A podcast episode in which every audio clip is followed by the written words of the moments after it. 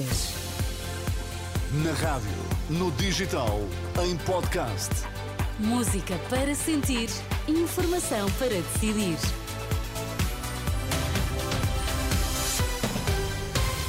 As notícias são com o José Pedro Frazão para já os destaques desta edição. Olá, boa tarde, Zé Pedro. Boa tarde. Vamos uh, conferir nesta edição como está a decorrer o voto antecipado. Mais de 26 mil eleitores inscritos só em Lisboa.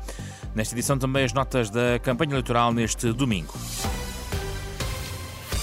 Campanha eleitoral com o PS no Conselho de Vila do Conde, nas Caxinas, habitual arruada que o PS costuma marcar nas campanhas eleitorais. Susana Madureira Martins com Pedro Nuno Santos a tentar vincar as diferenças com a ADE. A pequena multidão do costume a receber Pedro Nuno Santos nas Caxinas. O líder socialista subiu às varandas dos moradores, acabou a arruada às cavalitas e a dizer adeus. O dia ajudou, o tempo que tem estado péssimo a norte amainou. Pedro Nuno agradeceu aos caxineiros, a quem falou da dívida pública e de salários. Nós hoje temos uma, uma, uma situação financeira e orçamental mais confortável. É hora de apoiarmos o nosso povo, de aumentarmos salários, de aumentarmos pensões. Essas são as prioridades dos socialistas. Por isso é que nós temos os portugueses connosco.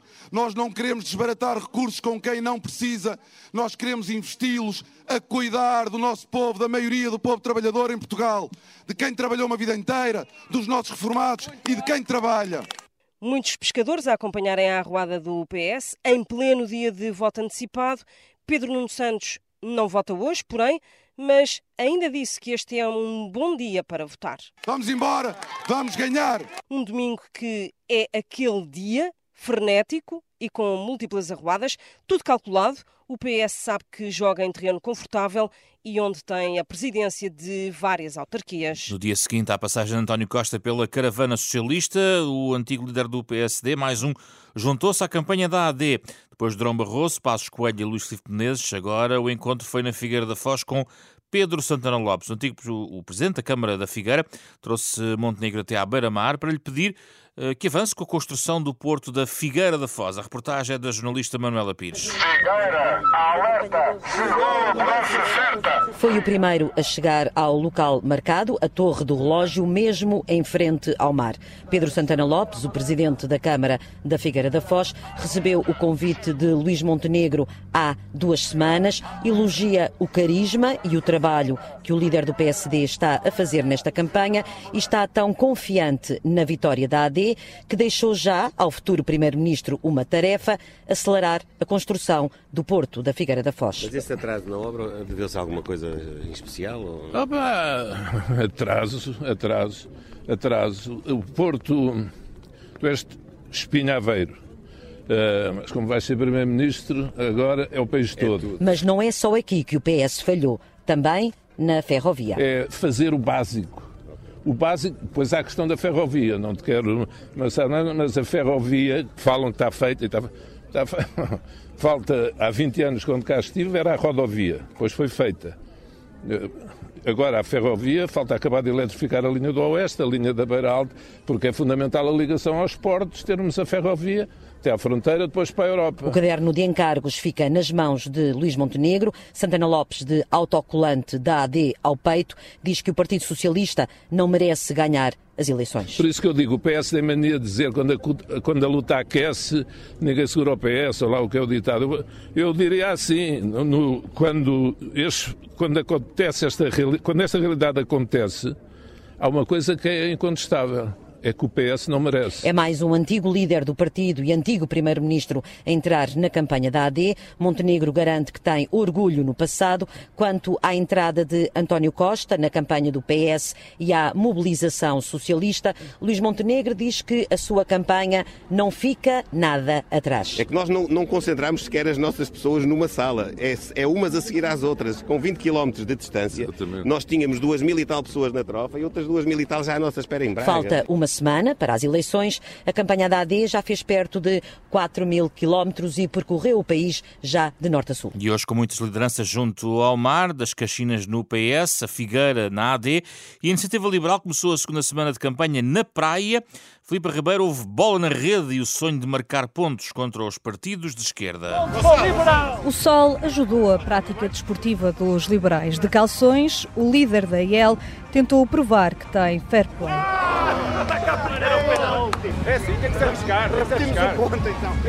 Empatou no voleibol e no futebol de praia não fez as contas. Sobre 10 de março, não coloca a hipótese de mostrar se tem mal perder. Eu estou convencido que vamos mesmo alcançar o resultado pretendido, uma mudança para Portugal e um voto forte na iniciativa liberal. No final do jogo apontou a quem quer marcar golo na final. Eu creio que é fundamental marcarmos um golo ao socialismo, à gestão socialista do país. Rui Rocha tem já o plantel definido, quer estar no ataque com Luís Montenegro, mas quando um dia de sol começa com uma sondagem que lhe dá a derrota, o líder da EL prefere não acreditar. Não atribuo credibilidade a essa sondagem, eh, mas se querem atribuir credibilidade, então temos que olhar para aquele cenário que sai daquela sondagem. O que temos que perguntar é ao PS, também aparece à frente nessa sondagem, repito, não atribuo credibilidade, se numa futura solução que poderia resultar dessa sondagem, eu não acredito que resulte, se vai envolver nessa solução um partido como o Partido Comunista Português, no momento em que há em que alastra a possibilidade de guerra na Europa. Já diz a expressão prognósticos só no final do jogo. Começa uma segunda semana de campanha com os liberais a apostarem mais nos treinos. Reportagem na praia de Matosinhos, por falar em Partido Comunista. A CDU vai ter hoje um dia grande em Lisboa, com desfile na Baixa da capital, eh, com a presença de antigos secretários-gerais, Jerónimo de Sousa e Carlos Carvalhas. Amanhã, em Alcácer do Sal, sobretudo, ouvir empresários, Cristina Nascimento. Manhã dedicada a pequenos empresários, Paulo Raimundo ouviu testemunhos de quem trabalha pela zona de Alcácer do Sal. Há quem tenha falado de sonhos na gaveta, foi o caso de Inês Pereira, artesã de costura. Devido a todas essas dificuldades e muitas mais que os micro, pequenos eh, e pequenos negócios enfrentam, o meu sonho está há 10 anos na gaveta e não passa de uma segunda opção. Empresários de várias áreas, uns melhor sucedidos do que outros, mas todos em constante inquietação, disse outro empresário, Felipe Dourado. Os empresários uh, costumam dizer que são, é um desporto radical. Uh, se quiserem fazer parapente, façam, mas ser empresário é mesmo ser radical. É arriscado, uh, não aconselha ninguém, faz mal ao coração. Portanto... Ouvidas as experiências, Paulo Raimundo decidiu deixar o discurso escrito de lado e falou de improviso. Esclareceu que o PCP e a CDU não são contra as empresas, criticam sim uma política que esquece as pequenas e favorece as grandes. Nós temos uma política económica e uma política, e uma, opções políticas que respondem às necessidades dos grandes grupos económicos, os tais com facilidade atingem os benefícios fiscais, 1.600 milhões de euros este ano, os tais com grande faturação, 25 milhões de euros de lucros por dia, os tais, já, como se isto não bastasse, ainda recebem os apoios para tudo o que a SONAI recebeu para ajudar os custos com o aumento do salário mínimo nacional foram 400 mil euros. Paulo Raimundo alertou ainda para os riscos de falta de mão de obra, antevendo que em breve haverá dificuldades em manter o país a funcionar. Cristina Nascimento na caravana da CDU, o Bloco de Esquerda também convoca a antiga líder Catarina Martins para estar em Lisboa, exatamente à mesma hora, às três da tarde. A campanha eh, de Mariana Mortágua arranca da parte da tarde. André Ventura eh, começa um almoço dentro de instantes em Castelo Branco. O PAN esteve esta manhã no Conselho de Oeiras. Inês Sousa Real disse que PS e AD não são alternativas e pede que a simpatia pelo seu partido se transforma em votos. Por Lisboa esteve também o livro de Rui Tavares, a continuar apostado numa alternativa de esquerda à entrada para a segunda semana de campanha. Num dia marcado por voto.